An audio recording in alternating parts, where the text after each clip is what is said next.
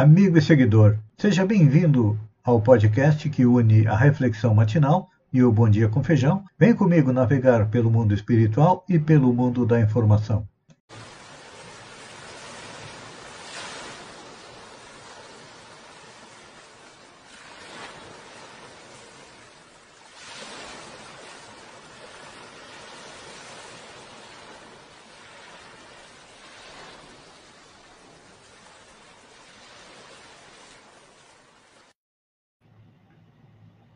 Olá, amigo e seguidor. Seja bem-vindo à nossa live diária da Reflexão Matinal, onde eu convido você para irmos em direção ao nosso coração para lá, como jardineiros espirituais, elevar templos às nossas virtudes e cavar masmorras aos nossos vícios e defeitos que são o que nos impedem de seguirmos em direção à tão sonhada felicidade. Atrapalham, melhor dizendo. A nossa reflexão de hoje é de Mateus: Acautelai-vos dos falsos profetas que vos apresentam disfarçados de ovelha, mas por dentro são lobos roubadores. É. Aqui Mateus nos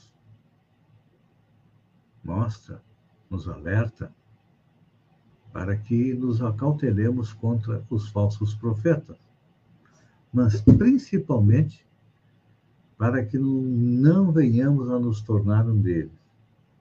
É. Entre nós humanos, a falta de vigilância tem, infelizmente, transfigurado muitas ovelhas em lobos.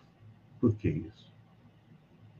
Porque nós ainda temos muito forte o nosso eu, a nossa personalidade, que é a soma das virtudes, dos vícios e também dos defeitos.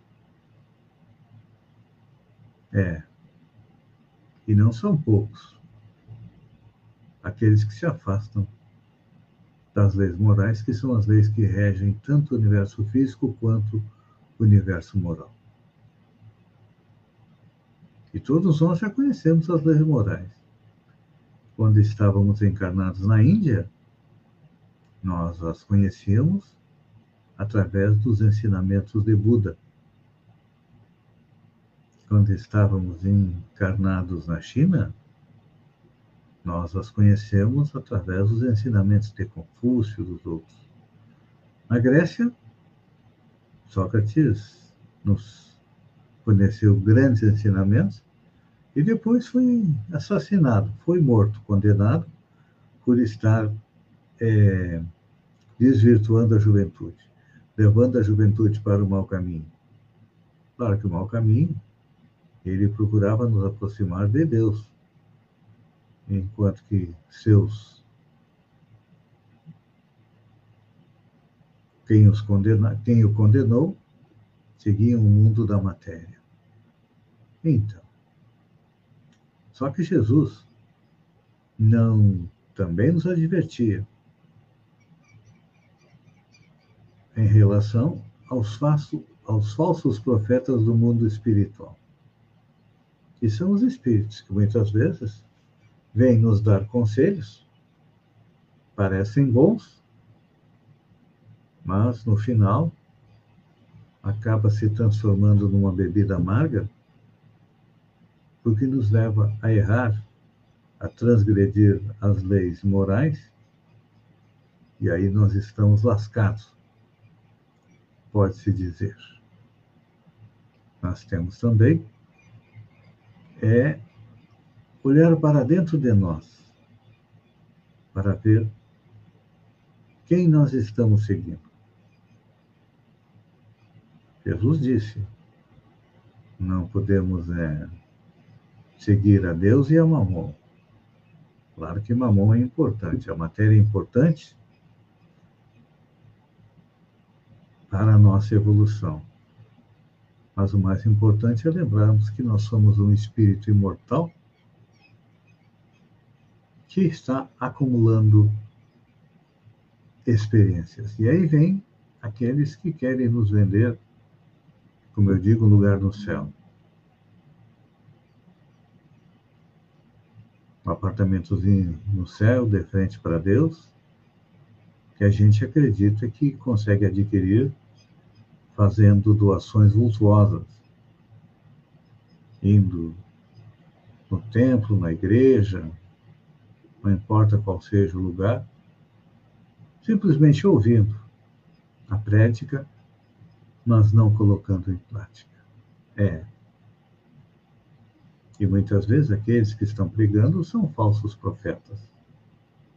Não da erraticidade, mas falsos profetas encarnados.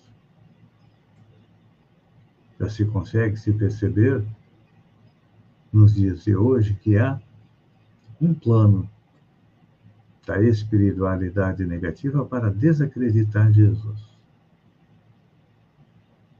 para desvirtuar seus ensinamentos, como, aliás, vem sendo feito há centenas de anos. Porque Jesus não fundou nenhuma religião.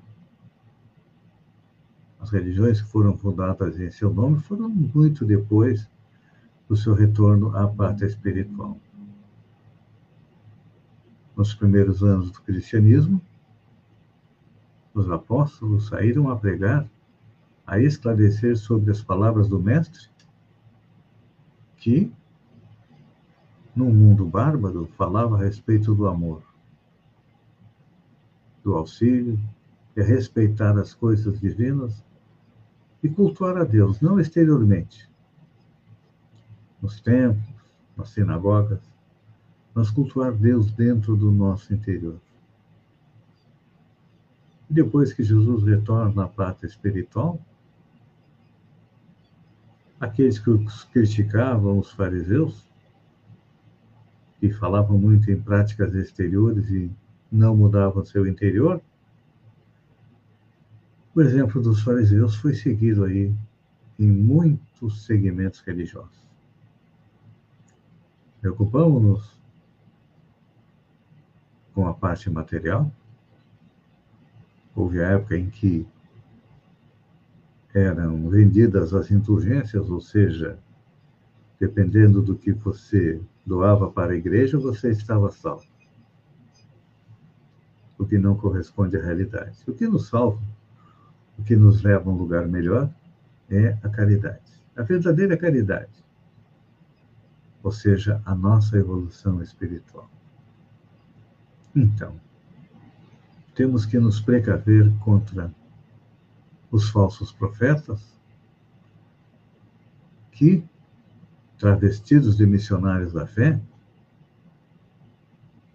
submetem pessoas de boa vontade a explorações de toda ordem. Claro que, infelizmente, nem todas as faces do disfarce costumam cair de imediato, revelando a sua fisionomia de servos da ignorância, da maldade, daqueles que lutam contra Jesus. Então, que tenhamos muita cautela em aceitar aquilo que vai em encontro, que vai de encontro à lei de amor que foi ensinada por Jesus.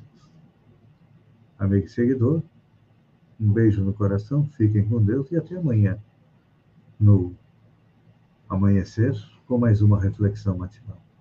Um beijo no coração e até lá, então.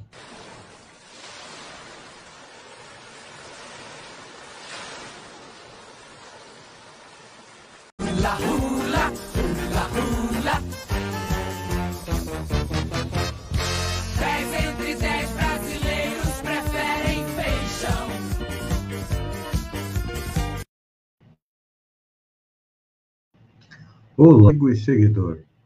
Seja bem-vindo à nossa live do Bom Dia com Feijão, onde eu convido você, vem comigo, vem navegar pelo mundo da informação, com as notícias da região, Santa Catarina, do Brasil e também do mundo. Começamos com a nossa região. O vereador Aldo da Ambulância, ou Aldo Silveira, assume na Câmara de Vereadores de Balneário Gaivota. O suplente, Aldo Silveira, assumiu na Câmara de Balneário Gaivota no dia 2 de maio. Aldo é funcionário da Secretaria de Saúde e grande defensor dos funcionários em geral. Entre suas solicitações está o aumento da diária para os motoristas que transportam gaivotenses para outras cidades e também reajuste para aqueles que recebem menos de um salário mínimo. Turvo manteve o cancelamento das aulas e hoje é, a MESC recomendou o retorno das aulas porque as chuvas é, já estão baixando. Olha só, Santa Catarina está com os bolsos cheios. A tributação do ICMS sobre os combustíveis e lubrificantes puxou a arrecadação recorde dos estados no primeiro trimestre de 2022. As unidades da federação tiveram ganho de 32,76 bilhões de janeiro a março com o tributo sobre o petróleo, uma alta de 40,5% em relação ao mesmo período de 2021. É, todos nós estamos sentindo no bolso o aumento da gasolina, né? Só que isso se reflete no quê? no aumento da arrecadação é, do Estado, para vocês terem uma ideia, a arrecadação do ICMS de, no trimestre, ou seja, nos meses de janeiro, fevereiro e março, teve um crescimento real descontado a inflação de 9,1%. Em 2021, o Estado arrecadou 9,7 bilhões no trimestre. Agora arrecadou 11,04, ou seja, quase 2 bilhões a mais. Isso aí se reflete no dinheiro que vem para os municípios através do retorno do ICMS e através das emendas impositivas também. Surfista aproveita a força das águas para pegar onda em Praia Grande. É, um homem chamou atenção ao surfar pela correnteza do rio Mampituba, em Praia Grande, no sul de Santa Catarina, na manhã desta terça-feira, dia 13.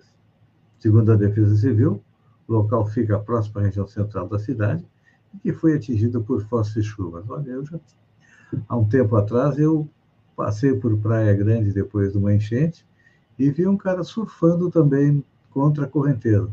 Claro que e o outro ele estava amarrado a uma corda. Esse surfista, eu até compartilhei o vídeo, surfava como se fosse uma onda é, normal. Não é recomendado, não. Mas tem gente que tem coragem para tudo. Olha só essa aqui. Pastor de São Paulo diz que mendigos têm o dever de passar fome. E cita pura vagabundagem. O pastor Marcos Granconato, da Igreja Batista Redenção de São Paulo, foi alvo de críticas após dizer que as pessoas em situação de rua têm o dever de passar fome. E ele justificou a afirmação feita em sua página do Facebook com um versículo bíblico. A maioria dos mendigos tem o dever de passar fome, pois Paulo disse aos Tessalonicenses: se alguém não trabalha, que também não coma. E se o pastor na sua publicação na internet. Após a repercussão, o pastor limitou o acesso de quem pode ou não pode comentar na publicação. Uma pessoa questionou a afirmação, então, a maioria dos mendigos são vagabundos. Na sua visão, o senhor diz isso com base no quê? Afirmou Álvaro Rodrigues. Marcos Granconato se defende dizendo que essa afirmação e que as pessoas estão mendigando por pura vagabundagem. Com base no que eu vejo nas ruas, gente forte, saudável, jovem mendigando por aí. Quando vejo um doente, me compadeço. Mas quando olho para a maioria, percebo que é pura vagabundagem. Aí, essa é que se chama a interpretação literal de, da Bíblia, que é um livro histórico.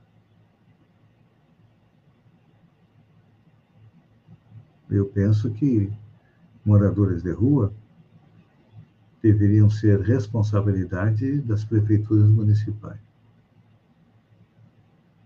A semana passada, eu postei uma foto de moradores de rua dormindo embaixo de, uma passarela aqui em Balneário Gaivota, e muita gente me criticou, porque eu postei que a prefeitura tem o dever, tem a Secretaria da Assistência Social, por que, que não atende esse pessoal?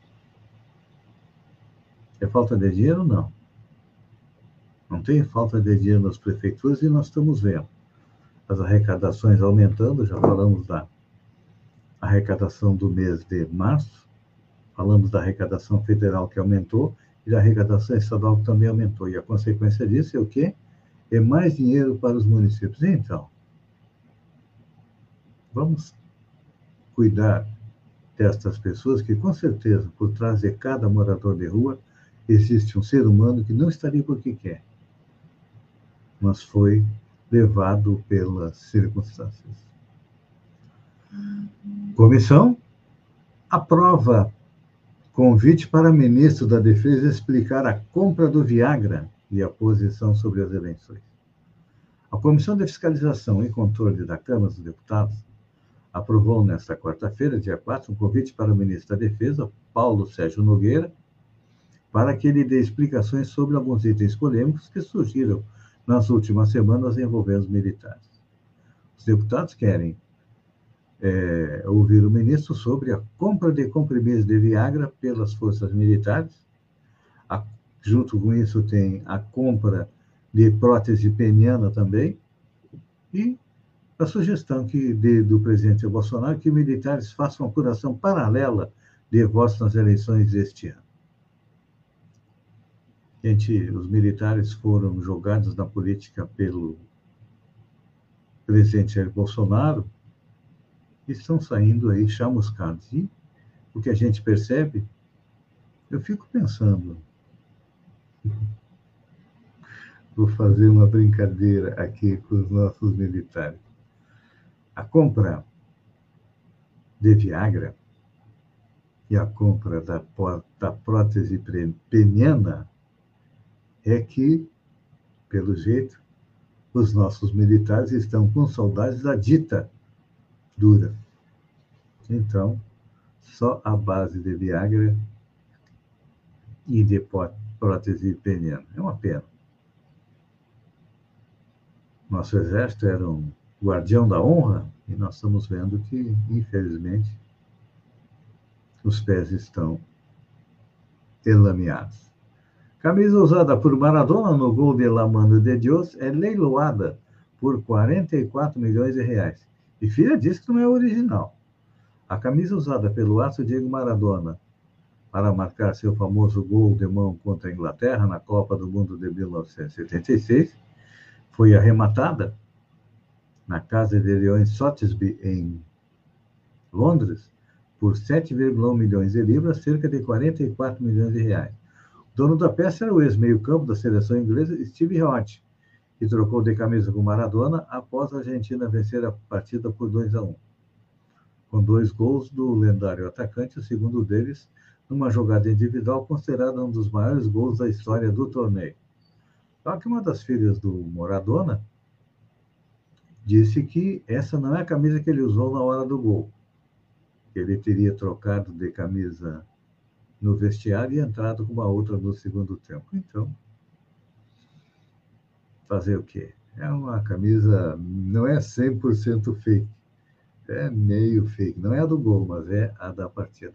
Amigo e seguidor, obrigado pela companhia, fiquem com Deus e até amanhã, no amanhecer às sete horas, com mais um Bom Dia com Feijão.